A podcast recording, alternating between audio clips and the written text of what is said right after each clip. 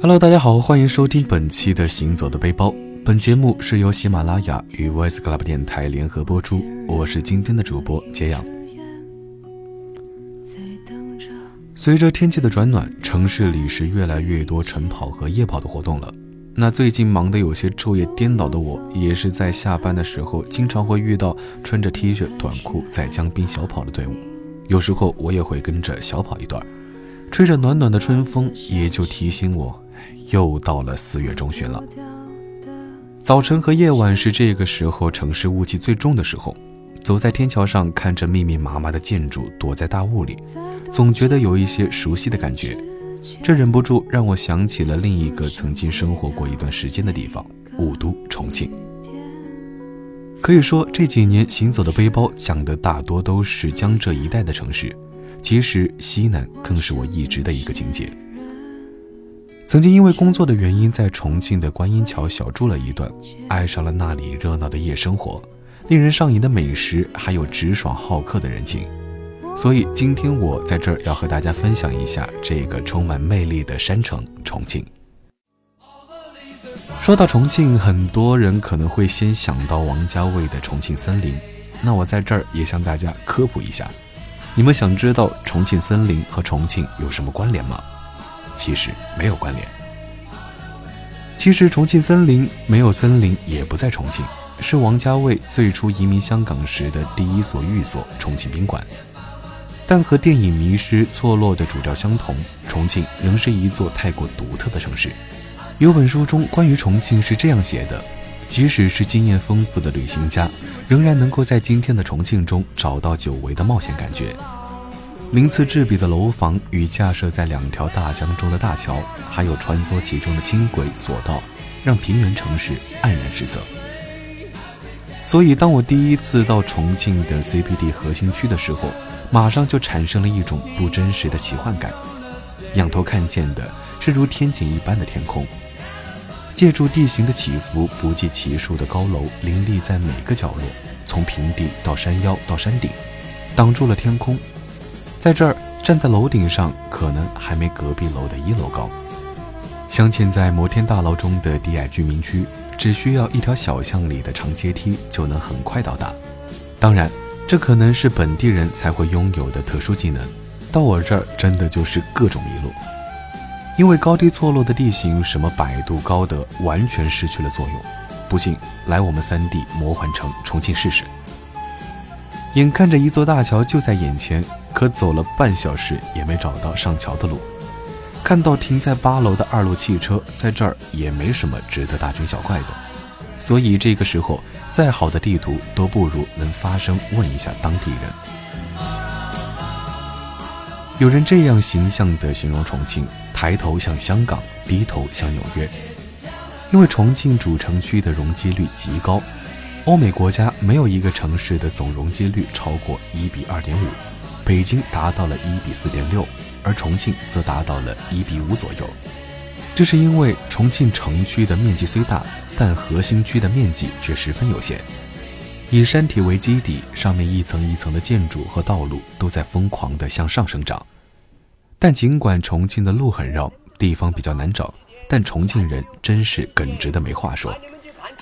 曾经在前往解放碑的路上，由于坐错了一个站，被丢在了毫不见人烟、感觉很荒凉的马路上。我是往前走走几百米又走回来，因为没有人行道，怎么过马路都不知道。后来终于出现了一个在骂骂咧咧的大爷，我赶紧上去问他地下通道能不能过马路。大爷说可以，但是让我不要走，然后指着马路对我说：“直接走过去就行。”这这马路可是很宽很多车，关键是没有人行道呀。所以就在我搜索周围有没有交警，思考会不会被抓起来批评的时候，大爷一口四川话说：“摸爬嘛，直接走。”说到这里，脑子里真的是自带音效啊！不止这次。在后来返回时，碰到一个环卫阿姨，也是很豪气的说：“直接过去，看到车少了就走。”就这样，初到重庆的我，两次跨进了川流不息的公路，没有遵守任何的交通规则。不过，也并非所有地方都这样。后来熟悉了，也就得心应手了一些。吊脚楼上赏清风。到重庆，一般我们最先探访的就是它的城市中心——解放碑。虽然近年来市中心有向观音桥转移的趋势，但基本上这里还是承载了重庆最多古老历史的地方。解放碑的纪念碑顶部有几面大钟，朝着不同的方向，而每到正点，钟声都会响起。以解放碑为中心的十字路口，辐射出东南西北的四条步行街。步行街上有高档的商场、酒店，商圈建设的一点也不比北京、上海的差，也有各种的小吃店等。八一路好吃街就在附近，离洪崖洞也不远，还有著名的朝天门火锅。走累了就近休息一下，寻找美食，还可以欣赏往来的美女。好吧，前面的都不是重点。重要的是，解放碑步行街的漂亮妹子真的是特别多。去重庆前，不少哥们儿都跟我分享过他们的重庆攻略，就是找个下班的时间点，就站在步行街的入口看美女。相信我不是一个人。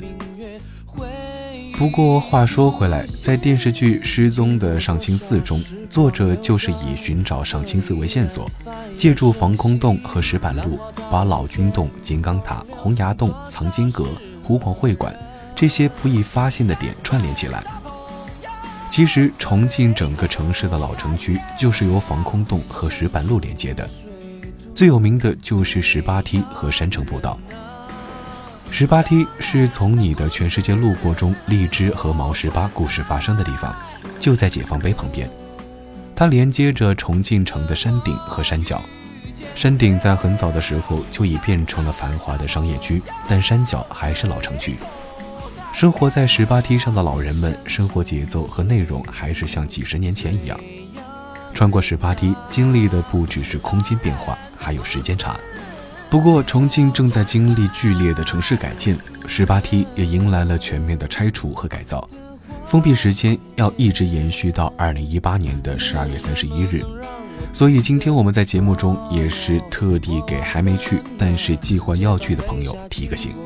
而我最近也是从在重庆的朋友那儿看到了现在十八梯正在进行大规模拆除的场景。虽然不是什么老重庆人啊，但是我看着曾经居住过的城市消逝，还是有一点点失落。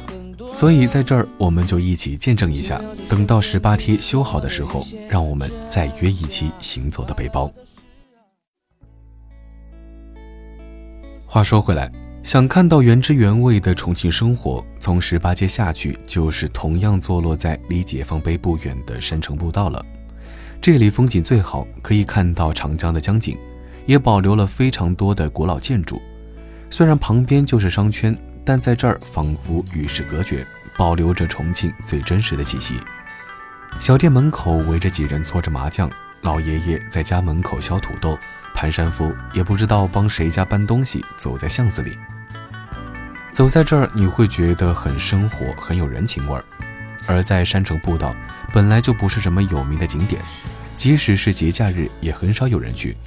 算是我在这儿为大家推荐的一个秘密基地吧。我最喜欢的是走在黄栏杆的栈道上，怎么形容呢？反正站在栈道上，背靠着的是民居，向下看还是民居，而且这边面向长江。走在栈道上，既可以看山上房子的民生百态，又可以远眺长江水，瞬间就联想到了古人那一句“孤帆远影碧空尽，唯见长江天际流”。栈道上还分布着一些可以坐的凳子，累了或者想静下来好好欣赏江山依靠的美景，就可以歇一歇。弯弯曲曲的栈道，当地人不知道走了多少遍，临江而居，心情一定会非常开阔。所以这里也成了我每次想要放松时必来的一个地方。经过这一段沿江木栈道，就到了法国仁爱堂旧址，用重庆当地人的话说，就是一个垃圾堆。听到这个，可能大家都吃了一惊。不过真正到了也没那么严重。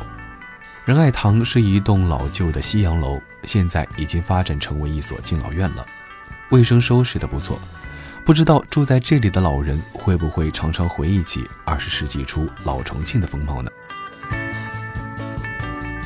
傍晚从山城步道下来，趁灯火阑珊之前，可以坐公交车去洪崖洞。这里是重庆历史文化的见证和重庆城市精神的象征。最具巴渝传统建筑特色的吊脚楼依山就势，镶嵌在嘉陵江对岸，而且洪崖洞多达十一层，可以通过走到达每一层，也可以坐电梯，每层出去都是马路，真的是非常的三 D 魔幻。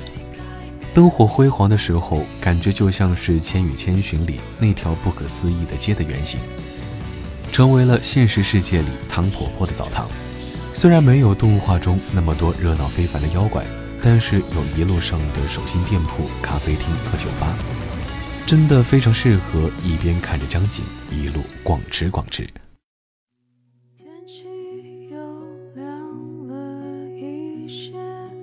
其实这期节目我没有挑出很多的景点给大家，仅仅是想作为朋友简单的分享一下这个我充满回忆的城市，也是比较顺的路线。不过我们的故事还没说完。我们将在下期节目继续讲述。接下来还是我们的互动环节。上期我们讲了日本的恋恋九州风情，看到节目下方婉儿同学留言说，清明节刚好去了九州，真的是人间仙境，也很想毕业后去日本留学，但是因为专业的限制，一切都要从头开始，感觉很没把握，好纠结。首先呢，要感谢婉儿同学的来信啊。其实我觉得呢，青春就是这样，可能年轻时觉得从头开始很蹉跎、很浪费，但以后你就会发现，人生的系数中，几年其实非常短暂。哎，是不是又暴露什么年龄了？但总之，趁年轻就勇敢地追求自己的梦想吧，那样你才会真正的快乐。希望你一切顺利。好了，今天的节目就到这儿。大家有任何在旅途中的小故事、小回忆，都可以在我的微博千大江和我分享。我是揭阳，我们下期再见。